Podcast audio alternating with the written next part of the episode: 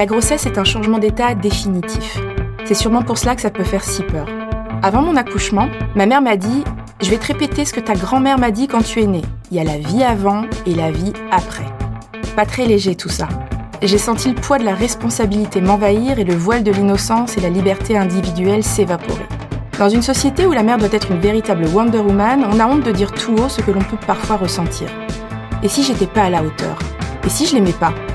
Je me sens obligée de partager mon corps et je peux plus rien faire comme avant.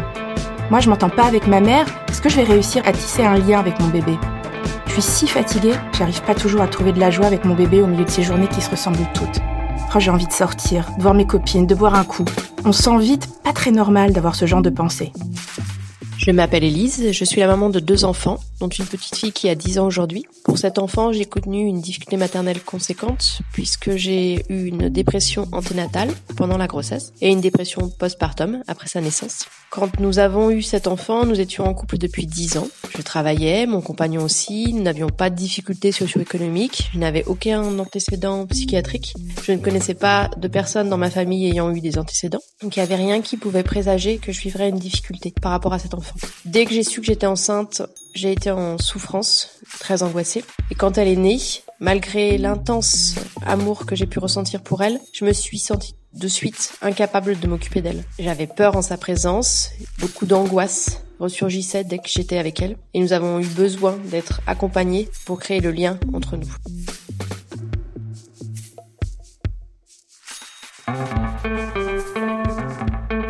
Le passage du statut de femme à celui de mère est radical. Comment ne pas être ébranlé alors qu'on entre dans une nouvelle ère de notre vie où nous allons nous préoccuper de quelqu'un d'autre que nous-mêmes? Ce petit être qui sera totalement dépendant de nous. Y penser peut être vertigineux. Aujourd'hui, c'est Mathilde Bouichou, psychologue clinicienne et psychothérapeute spécialisée dans le domaine de la périnatalité, qui va nous guider. Elle est référente du relais parisien de l'association Maman Blues et anime également le podcast Parentalité.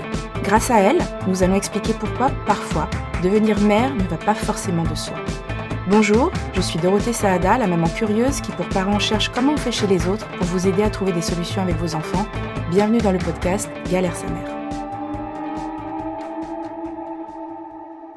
Bonjour Mathilde. Bonjour Dorothée. La plupart des récits de naissance racontent que ben on aime notre bébé au premier regard ou euh, en tout cas dans les jours qui suivent. Eh bien, il y en a certaines qui n'éprouvent pas l'amour attendu par leur bébé et le lien ne se fait pas. Est-ce que c'est fréquent? Peut-être avant euh, de, répondre à votre question, je crois qu'il faut replacer les choses dans leur contexte et expliquer ce que c'est que le lien et peut-être expliquer comment le lien se crée entre un bébé et sa maman et son papa ou ses parents. Il y a deux versants à la grossesse. Il y a le versant euh, physiologique, une maman elle attend son bébé, il grossit dans son ventre et puis il va naître. Et puis il y a le versant psychologique, c'est-à-dire qu'il y a deux facettes à la grossesse et souvent cette dimension euh, psychique de la grossesse, on en parle un peu moins. Et pourtant, c'est une donnée essentielle du devenir parent et de la construction. Et au moment de la naissance, le bébé naît physiquement, mais il doit aussi naître psychiquement. Et cette naissance psychique, le bébé, il a un réflexe. Une des premières choses qu'il va faire au moment de la naissance, c'est il va chercher le regard d'un autre humain dans lequel s'humaniser et dans lequel naître psychiquement. Si euh, les auditeurs regardent sur YouTube, il y a des vidéos dont on tape proto-regard ou naissance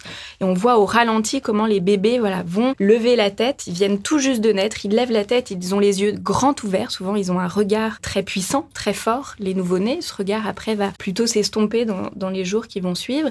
Et donc, ils ont besoin de ça pour naître psychiquement au monde. Et cette rencontre de regard, alors généralement, elle se fait euh, avec la mère, elle peut se faire avec le père, parfois dans d'autres situations euh, un peu plus exceptionnelles. Voilà, je pense aux accouchements euh, sous le secret, par exemple. Parfois, lorsque le bébé est confié tout de suite à la naissance, cette rencontre, elle va se faire avec un autre que les parents. Évidemment, c'est mieux quand ce sont les parents, en tout cas les personnes qui vont s'occuper s'occuper de l'enfant. Et puis parfois, cette rencontre, elle se fait pas tout de suite. Quand tout se passe bien, elle va se faire généralement dans les deux heures qui vont suivre euh, la naissance, en salle de naissance. Euh, et puis parfois, ça peut mettre un peu plus de temps. Euh, il y a des mamans qui disent bah, j'ai vraiment rencontré mon bébé et il y a eu cet échange de regards au retour dans la chambre. Parfois même quelques jours après, au moment du retour à la maison. Et puis parfois, cette rencontre, elle va mettre beaucoup, beaucoup plus de temps. Voilà, parfois plusieurs semaines, plusieurs mois, parfois quelques années. Là, c'est encore plus, plus rare. Hein. Mais quand cette rencontre, elle se fait pas, elle va mettre en difficulté le bébé, parce qu'il ne sera pas né psychiquement, et puis la maman, euh, parce qu'elle n'aura pas rencontré son bébé. Et pour être en lien avec son bébé, ben, il faut pouvoir le rencontrer. Donc du coup, on revient à votre question, est-ce que c'est fréquent ou pas? C'est pas très fréquent, mais ça touche quand même beaucoup de mamans. Alors, à différents degrés. Cette rencontre en salle de naissance, il y a quand même aujourd'hui dans notre société des images un peu faussées, un peu idéalisées de ce que peuvent être la grossesse, la naissance, le postpartum et la parentalité. Et donc, beaucoup de femmes s'imaginent qu'elles vont accoucher, elles vont voir leur bébé et tout de suite, elles vont ressentir un élan d'amour incroyable pour ce petit être. Ben non, ça se passe pas forcément comme ça. Déjà parce que euh, après un accouchement, parfois des heures de travail, pas toujours très agréable, avec de la douleur, de la fatigue, ben c'est pas forcément le moment où la maman va être disponible psychiquement pour rencontrer son bébé. Voilà, parfois elle a besoin aussi d'un peu d'atterrir quand il y a eu voilà aussi des préoccupations corporelles euh, importantes, euh, forcément de fait. Euh, Qu'est-ce que vous, vous dites à, celles et ceux qui parlent justement d'instinct maternel immédiat? Alors déjà l'instinct maternel ça n'existe pas et on le sait aujourd'hui hein, d'un point de vue scientifique, ça a été prouvé. C'est une construction, une construction sociale, culturelle et puis devenir parent c'est une construction psychique. Évidemment le physiologique peut aider, peut venir soutenir certains mécanismes, mais c'est avant tout psychique. Et puis c'est ce qu'on va voir aussi dans les situations d'adoption des parents qui n'ont pas porté leur enfant et pourtant l'enfant qu'ils accueillent va devenir leur enfant. Donc ça dit bien que c'est quelque chose de psychologique et qui ne repose absolument pas sur des théories euh, hormonales ou autres avec cette idée que la femme aurait quelque chose ou qu'elle n'aurait pas, qu'elle serait en capacité ou pas.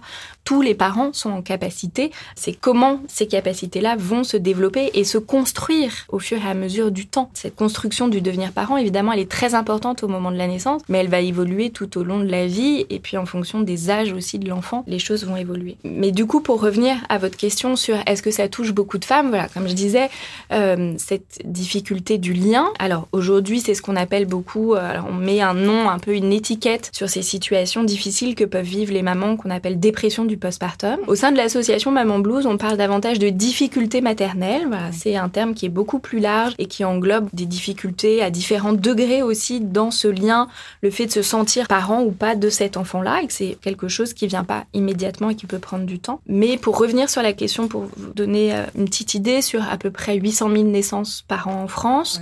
Euh, ça toucherait 10 à 20% des femmes, donc ça représente quand même 80 000 à 160 000 mamans qui présenteraient une dépression du postpartum. Donc si on prend une définition un peu plus large euh, de la difficulté maternelle, on peut imaginer que ça toucherait beaucoup beaucoup plus de mamans. Donc évidemment, c'est pas toutes les mamans, mais ça touche quand même beaucoup de mamans, voilà, qui peuvent se sentir en, difficulté. Ces mamans dont on parle, qui sont en difficulté maternelle, est-ce qu'il y a un portrait robot de, de ces femmes? Est-ce que c'est celles qui ont idéalisé la naissance ou le lien avec leur bébé, ou celles qui mettent la barre trop haut? Qui sont-elles? Alors, je crois qu'il n'y a pas euh, de portrait robot type, euh, que ça peut toucher toutes les femmes. Aujourd'hui, on sait quand même qu'il y a des facteurs de risque, euh, des situations qui vont amener de la vulnérabilité, de la difficulté, parce que déjà, la grossesse, c'est un temps dit de vulnérabilité psychique, c'est un temps de remaniement identitaire extrêmement fort. Hein. Je dis souvent, les cartes sont remaniées, redistribuées. Donc, il y a des femmes qui vont vivre ça très bien, et des hommes, parce qu'on sait aussi que ça se passe également euh, chez les futurs pères. Donc il y a des parents qui vont vivre ça de manière euh, facile, fluide, et puis pour d'autres chez qui, bah, je dis souvent, voilà, ça va coincer, il va y avoir des grincements, et ça va être plus difficile. Donc déjà parfois pendant la grossesse, quand on se sent pas bien, quand on se sent un peu plus déprimé, quand on se sent pas, oui, voilà, une grossesse difficile, une grossesse difficile, alors qui après peut être aussi difficile pour des raisons médicales. Bien hein. sûr. Voilà, quand euh, une femme est alitée, évidemment c'est difficile et c'est difficile à vivre.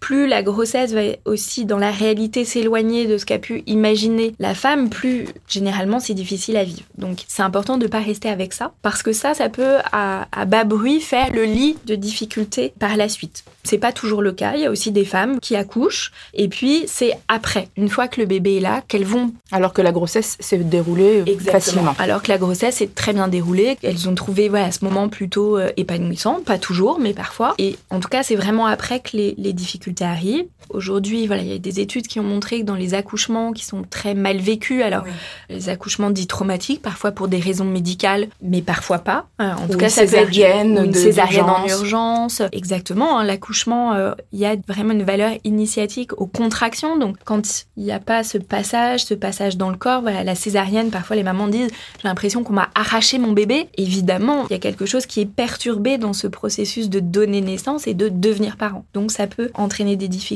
on sait que les antécédents de dépression ou de troubles psychiques au sens euh, un peu plus large, euh, lorsque la maman perd un de ses parents, ou un proche durant la grossesse. Le, lien à son propre parent, euh, à son enfance, à son éducation peut être un facteur de risque aussi.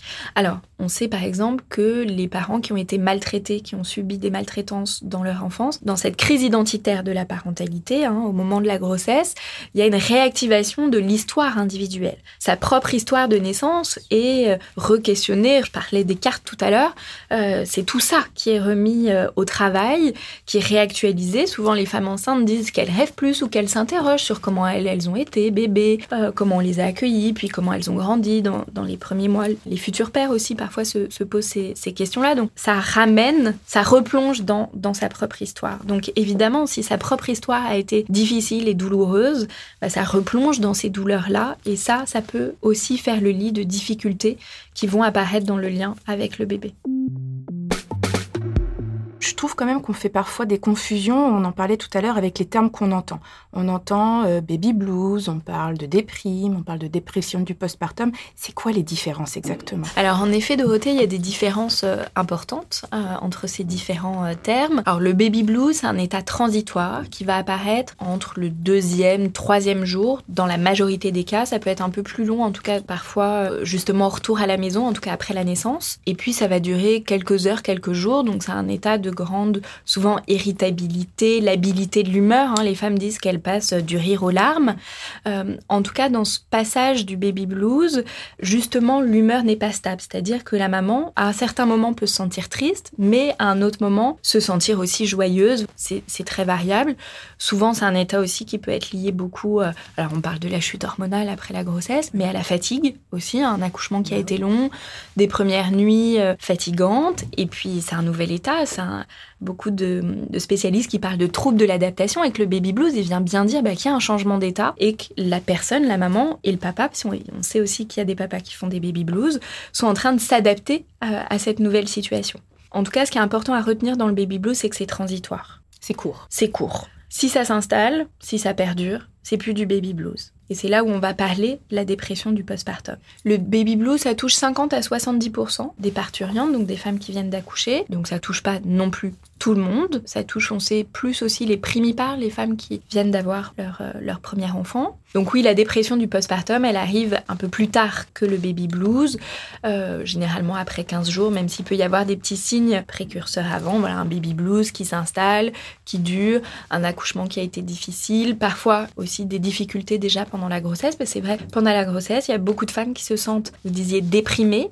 Et puis, ces symptômes de déprime, ils sont souvent mis sur le compte de la grossesse. Parce qu'une femme enceinte, c'est normal d'être angoissée, c'est normal d'être fatiguée, c'est normal d'être un peu triste. Alors oui, mais jusqu'à une certaine mesure. Et souvent, les femmes d'ailleurs, elles sentent bien que c'est un peu plus que euh, ce qui devrait être normal, mais c'est difficile d'en parler parce que bah, souvent les soignants, ils banalisent, ils minimisent, ils disent bah, ça va passer, vous inquiétez pas, ils mettent ça sur le compte de la grossesse, c'est normal, c'est fatigant. Oui, c'est fatigant, mais souvent c'est une fatigue voilà, un peu plus intense, un peu plus envahissante, ou quand la femme enceinte a beau se reposer, bah, elle se sent pas plus reposée. Donc quand c'est un peu plus, là c'est important euh, d'oser en parler, de trouver des professionnels qui sont sensibilisés à ces questions-là. C'est très fréquent et c'est pas grave si on arrive justement à trouver quelqu'un à qui en parler et pas rester seul avec ça. Alors une, une, une mère qui n'arrive pas à rentrer en, en interaction avec son bébé, est-ce que c'est forcément une mère qui est déprimée? Dans une grande majorité des cas, mais pas toujours. Alors on parlait de la dépression du postpartum, il y a aussi d'autres troubles qui sont beaucoup plus graves. Alors là ça touche un à deux femmes pour mille euh, c'est la psychose puerpérale. Et là, c'est un état, donc on parle de décompensation souvent très rapide après l'accouchement. Donc c'est accompagné souvent de délire. Donc là, ce sont des troubles psychiatriques qui sont... Euh, Mais qui avaient été plus forcément décelés auparavant? Pas du tout. Pas forcément. C'est vraiment une décompensation après la naissance et c'est très rapidement, généralement, euh, après l'accouchement.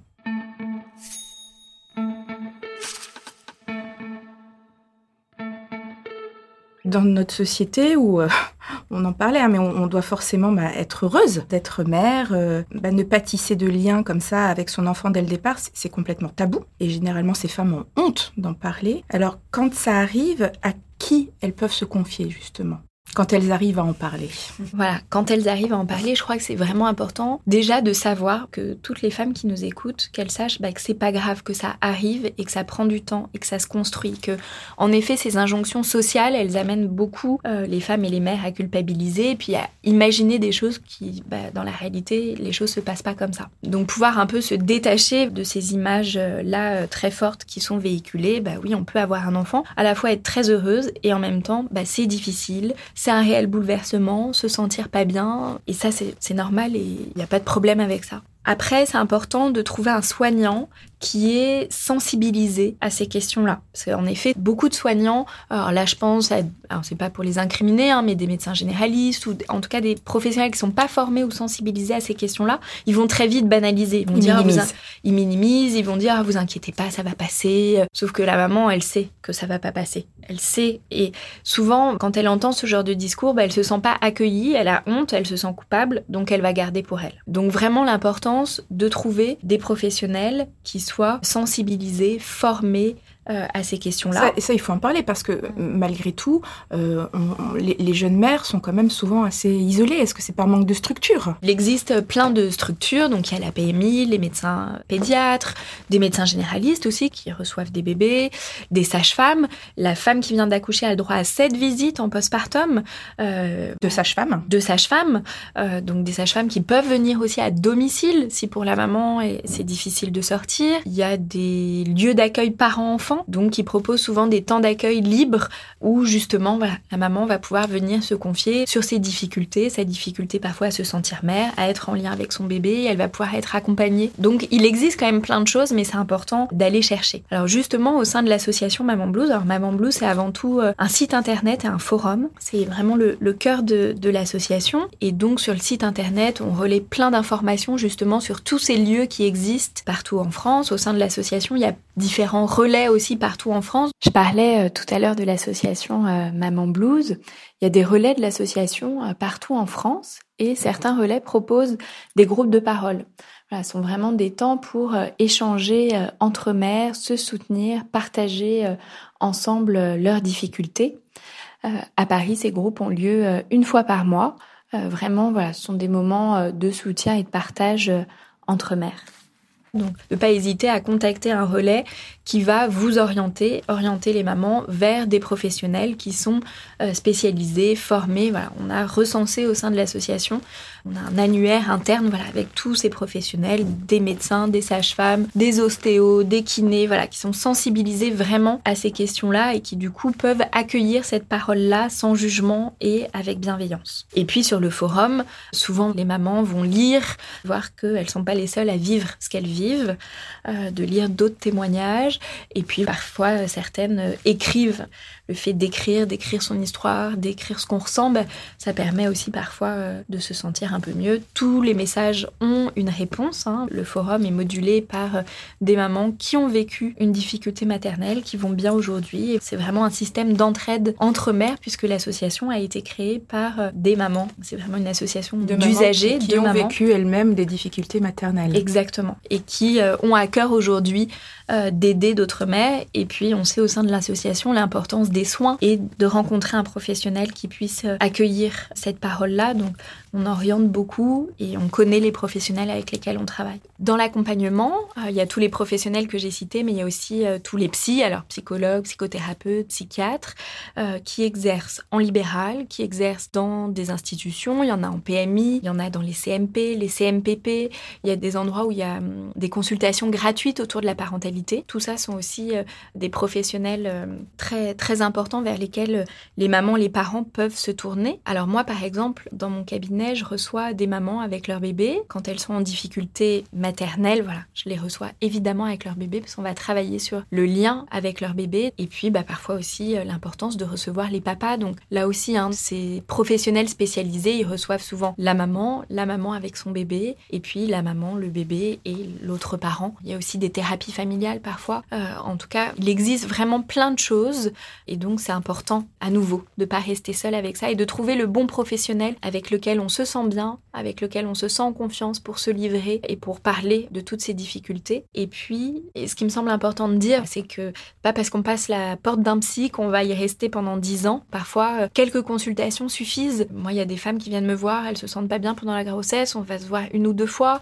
Parfois, elles me recontactent dans le postpartum, parfois pas. Là aussi, ça va se... Il suffit de quelques séances pour débloquer parfois. Oui, voilà, exactement. Et c'est important d'avoir ça en tête et de pas s'imaginer que euh, on est parti euh, pour des années et parfois seulement quelques consultations suffisent. Mieux ça que de rester seul et justement que ça empire. Exactement.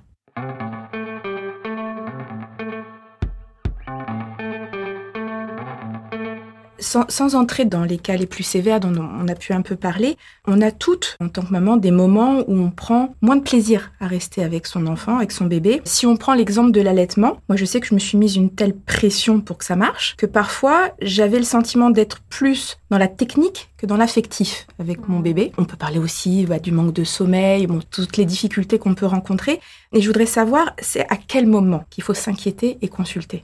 Quand ça dure, quand ça s'installe, quand on sent que ça va pas passer tout seul, quand après quelques nuits, alors vous, parliez Dorothée de la fatigue, évidemment la fatigue, c'est souvent je dis le nerf de la guerre, parce que le manque de sommeil, ça rend fou, hein, c'est terrible, le manque de sommeil c'est dépressogène. Donc euh, moi j'attire l'attention de toutes mes patientes sur, sur ces questions, je, dis, je leur dis mais vraiment soyez attentives à votre sommeil, passez la main, voilà, même quand on allait, on peut tirer son lait pour que le conjoint euh, donne un biberon la nuit, s'il y a besoin, en tout cas vraiment l'importance de se reposer, c'est essentiel, et qu'il vaut mieux se reposer que de ranger la maison, qu'il vaut mieux se reposer que d'accueillir les amis.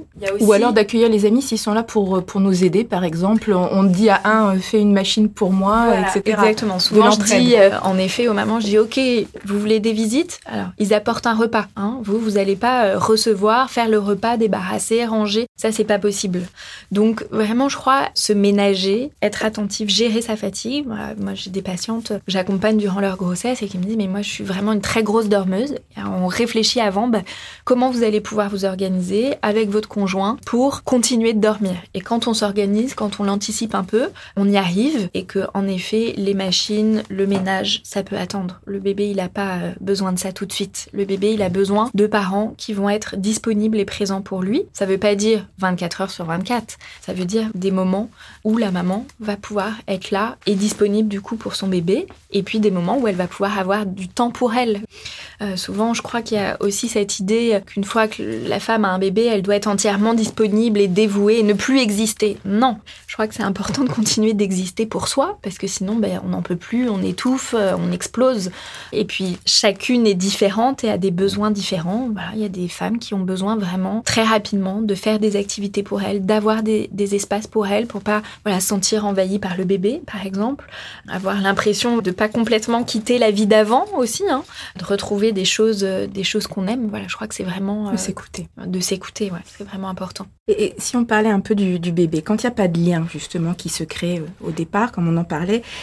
C'est quoi les conséquences pour son développement Et comment est-ce qu'on peut y remédier d'ailleurs? Alors, sans être trop alarmiste et alarmante, dans les situations vraiment graves, les conséquences peuvent être très graves pour le bébé. Un bébé qui n'est pas psychiquement il va, souvent je dis, débrancher la prise, c'est-à-dire qu'il va se déconnecter de ce qu'il vit un bébé auquel la maman n'arrive pas de manière continue à répondre à ses besoins, pareil, c'est un bébé qui va se débrancher. Les bébés qui se débranchent, ils adoptent souvent deux attitudes, soit une attitude de retrait et de repli, et c'est souvent d'ailleurs des bébés qu'on n'entend pas, qui pleurent pas, euh, qui se replient sur eux, qui dorment en position fétale. Parfois, on a même presque l'impression qu'ils ont envie de retourner, comme s'ils vieillissaient, qu'ils ont envie de retourner dans le ventre, alors que le bébé, quand il va bien, sa, peau se lisse, il est de moins en moins fripé. Là, sont des bébés qui vont être au contraire de plus en plus euh, fripés, recroquevillés sur eux-mêmes, ou à l'inverse des bébés qui vont énormément pleurer. Ça, c'est souvent très difficile pour les mamans parce que le bébé qui pleure, il appelle sa mère, c'est une manière de l'alerter, de lui dire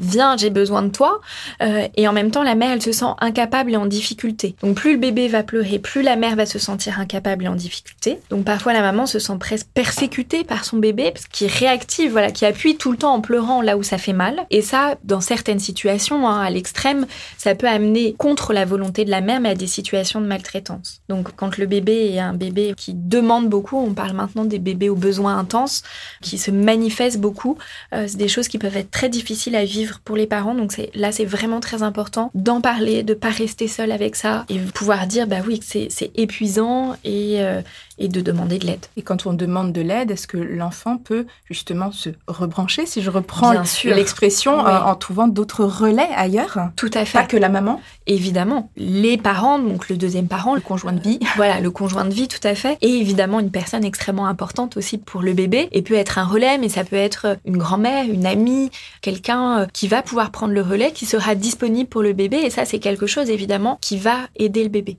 Et aider aussi la maman à se dire que tout ne repose pas sur ses épaules. Exactement. Certaines mamans se sentent vraiment très très mal. Elles peuvent être hospitalisées dans des, unités euh, qu'on appelle parents-bébés. Donc elles sont hospitalisées avec leur bébé elles reçoivent des soins pour elles. Il y a des soins apportés au bébé et puis des soins apportés à la relation. Mère-bébé, parent-bébé, souvent, on demande aussi au conjoint de, de venir. il n'est pas toujours hospitalisé, lui, mais il y a des temps de consultation, des ateliers. Et souvent, le premier soin qui est donné aux mamans, déjà, c'est le repos.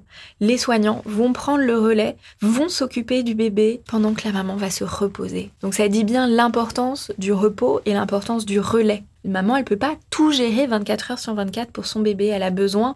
on dit il faut tout un village pour élever une famille. Ben, il faut tout un village pour avoir un bébé. Dans parentalité, on parle souvent de la matrice de soutien. C'est important de pas être seule, d'être entourée et d'accepter de passer le relais. Alors parfois, la maman, elle accepte pas toujours de passer le relais par rapport aux soins au bébé, mais dans ce cas-là, passer le relais sur les tâches ménagères, sur les repas, sur. Euh, mais encore une fois, c'est très culturel. C'est-à-dire qu'on nous passe le message qu'on doit tout assumer. Vous citiez ce, ce petit proverbe africain justement, il faut tout un village.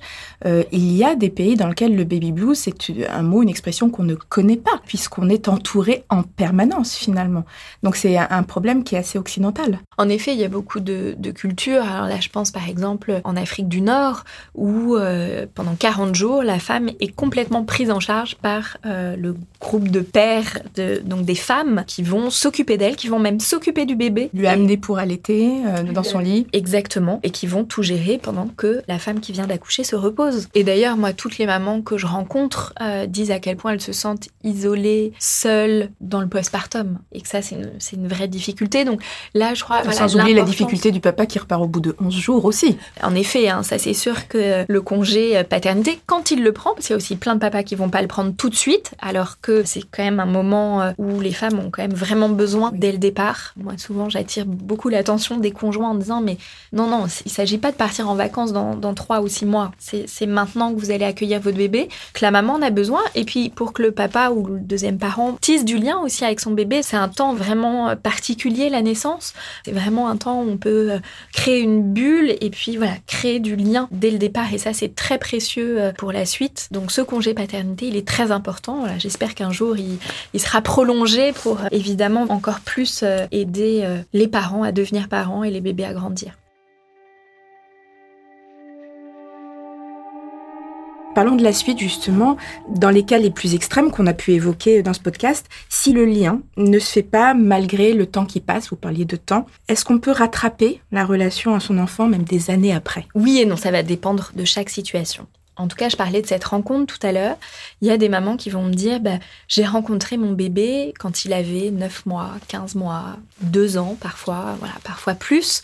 À ce moment-là, il y a une rencontre qui s'est faite et c'est souvent très très fort euh, quand cette rencontre elle arrive à, à se faire. Ce qui me semble essentiel, c'est que cette rencontre elle puisse se faire à un moment donné ou à un autre. Et ça, c'est essentiel. Évidemment, on ne pourra pas rattraper ce qui s'est pas passé, mais la maman et les parents pourront continuer de construire à partir de cette rencontre. Et je crois que vraiment dans ces difficultés maternelles, les soignants ont vraiment ce rôle de permettre que la rencontre ait lieu, de faire en sorte qu'avant que la rencontre, bah, le bébé souffre le moins possible et la maman aussi. Et une fois que la rencontre a lieu, bah, ça ouvre plein de nouvelles portes qui vont euh, permettre euh, au lien bah, davantage de se construire, de se tisser, de se renforcer. Et souvent, ça apaise un certain nombre de choses. Voilà, vous me demandiez les conséquences aussi tout à l'heure pour les bébés. Évidemment, un bébé qui se déconnecte, qui débranche la prise et qui continue de grandir tout le temps avec ça, bah, c'est un adulte qui sera débranché de lui-même, qui sera pas en capacité de pouvoir identifier ses besoins. Et ça, c'est quand même un problème. Ce sont des adultes, avant d'être adultes, même des enfants, qui vont être en difficulté. On sait que certains enfants aussi peuvent présenter parfois des troubles, du retard du développement, voilà, vont euh, avoir plus de, difficultés. Là aussi, l'importance des soins pour, euh, pour vraiment limiter ces conséquences-là, permettre que la rencontre se fasse pour qu'ensuite le bébé et l'enfant, et puis l'adulte qu'il deviendra, grandissent au mieux. Merci Mathilde Bouichou de nous avoir expliqué que devenir mère euh, peut parfois prendre un peu de temps qu'il ne faut pas hésiter à en parler, à consulter, alors patience, bienveillance et indulgence envers vous-même. Retrouvez sur le site parents.fr tous nos témoignages et nos articles sur le sujet. Vous pouvez nous écouter sur Spotify, Deezer, SoundCloud et toutes les plateformes de podcast. Si vous avez aimé cet épisode, n'hésitez pas à nous laisser des commentaires, mettre des cœurs et des étoiles sur Apple Podcast. Écrivez-nous sur le Facebook, l'Insta de parents ou le forum de parents.fr. On a hâte de vous lire. Je suis Dorothée Saada et je vous ai présenté ce podcast réalisé par Nicolas Jean et co-réalisé par Estelle Sintas. À très vite pour le prochain épisode de Galère sa mère.